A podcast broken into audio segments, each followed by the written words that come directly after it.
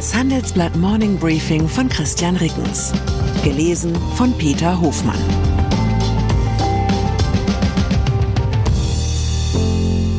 Guten Morgen allerseits. Heute ist Donnerstag, der 13. Juli. Und das sind unsere Themen. Kleines Wagen, Lindners Steuerreformchen. Deutsche Bahn erwägt Einschränkungen im Güterverkehr. VW Markenchef verhängt Ausgabenstopp. Nach einer kurzen Unterbrechung geht es gleich weiter. Bleiben Sie dran. Sie leben Fairness, Kultur und Werte? Zeigen Sie Ihr Engagement als Arbeitgeber und werden Sie Teil der Fair Company Initiative.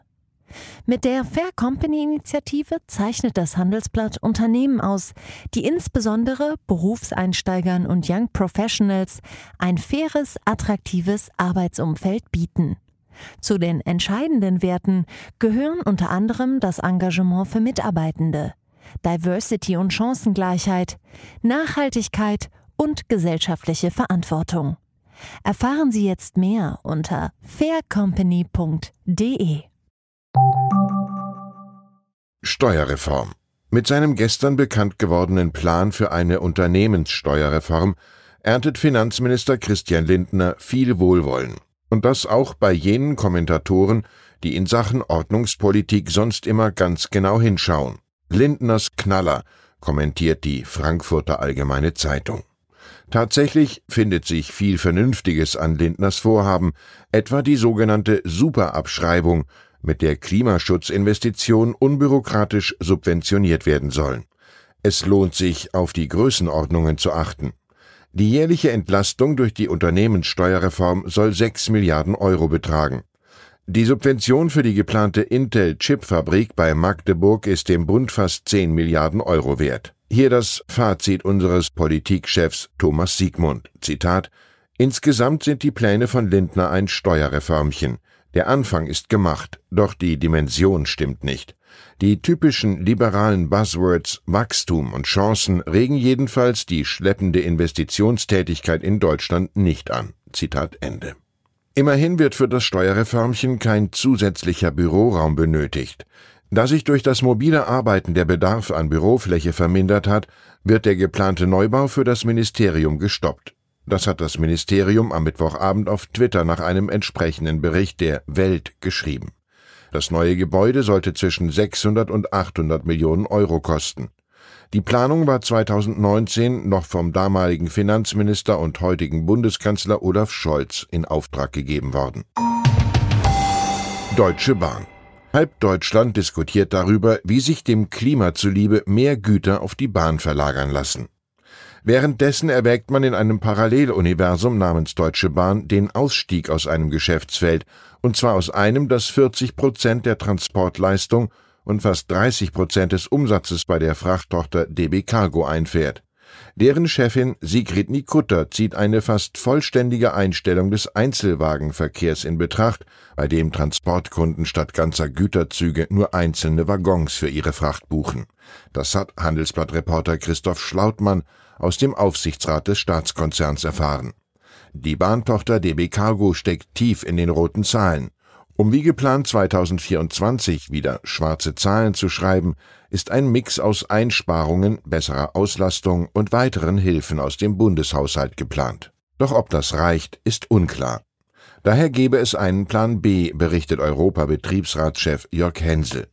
Demzufolge könnten mehr als 8000 von insgesamt 30.000 Mitarbeitern ihren Job verlieren. Wenn die Bahn das teure Geschäft mit einzelnen Waggons drastisch reduziert oder aufgibt. Zitat dem Papier zufolge werden künftig nur noch Kunden aus der Stahl-, Auto- und der chemischen Industrie akzeptiert. Zitat Ende. So schildert Hensel den Nikuta-Plan. Es stellt sich die Frage, wer würde denn künftig all die Fracht transportieren, wenn die DB sie nicht mehr haben möchte?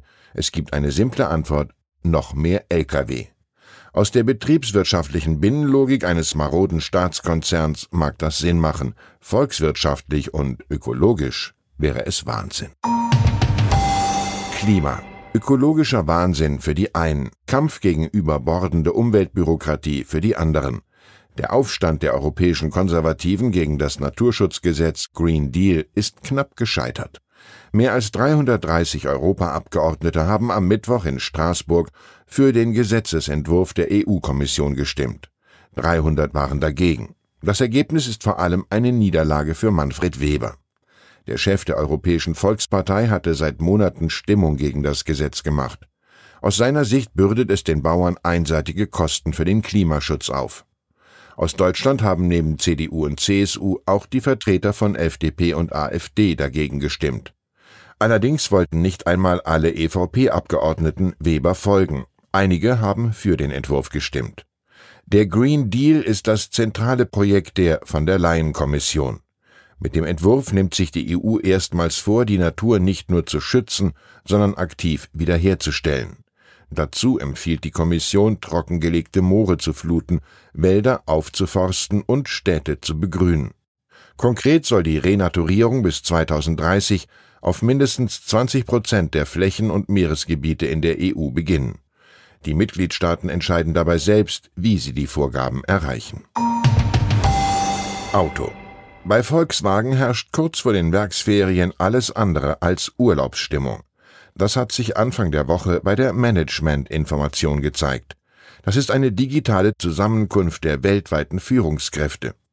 Die Führungsspitze der Kernmarke VW um Markenchef Thomas Schäfer hat den etwa 2000 zugeschalteten Managern eingebläut, wie ernst die Lage bei Deutschlands größtem Autobauer gerade ist. Zitat The roof is on fire, also auf Deutsch das Dach brennt lichterloh. Zitat Ende. So hat Schäfer Teilnehmern zufolge in einer Brandrede auf Englisch gewarnt. Um den Ernst der Lage zu unterstreichen, hat Schäfer einen Ausgabenstopp verhängt. Der dürfte bis Ende des Jahres gelten. Nur gesetzlich vorgeschriebene Ausgaben und große Investitionen sind noch erlaubt. Einen solchen UKAS hat es zuletzt in der Anfangsphase der Corona-Pandemie gegeben. Der Grund für die scharfe Rhetorik ist folgender. Derzeit stockt die Nachfrage bei der Marke Volkswagen, vor allem bei den Elektromodellen. Spätestens im Herbst dürfte der Ernst der Lage offensichtlich werden, so heißt es im Konzern. Chefetage Disney-Chef Bob Iger hängt noch eine Runde bei dem US-Medien- und Unterhaltungskonzern dran. Das Unternehmen verlängert Igers Vertrag um zwei weitere Jahre bis Ende 2026. Iger hatte Disney bereits von 2005 bis 2020 geführt. Im November 2022 wurde er aus dem Ruhestand geholt, nachdem sein Nachfolger gescheitert war. Iger wollte den Konzern damals eigentlich nur für zwei Jahre leiten. Shopping. Augen auf bei der Schnäppchenjagd. Der US-Tech-Milliardär Eric Schmidt hat Ärger mit einer frisch erworbenen Superjacht. Schmidt hatte die mehr als 80 Meter lange Alpha Nero im Juni bei einer Auktion in Antigua für fast 68 Millionen US-Dollar ersteigert. Der mit westlichen Sanktionen belegte russische Düngemitteloligarch Andrei Gurjew hatte die Yacht auf Antigua zurückgelassen und sich nicht mehr darum gekümmert. Nun erhebt Gurjews Tochter Ansprüche auf die Alfa Nero. Sie sei die wahre Eigentümerin des Schiffes, das behaupten ihre Anwälte. Das gleiche gelte für die darin enthaltenen Kunstwerke von Joan Miro. Ich wünsche Ihnen einen Tag, an dem Sie sich für größere Anschaffungen auf die seriösen Angebote und die kompetente Beratung des Fachhandels verlassen. Ihr Christian Rickens. Zur aktuellen Lage in der Ukraine. Wir wanken nicht. Biden besänftigt den enttäuschten Zelensky. Nach dem NATO-Gipfel betont der US-Präsident erneut die Unterstützung für die Ukraine. Dabei steht das Verteidigungsbündnis vor immer größeren Herausforderungen. Fast die Hälfte der ukrainischen Kriegsflüchtlinge will dauerhaft bleiben.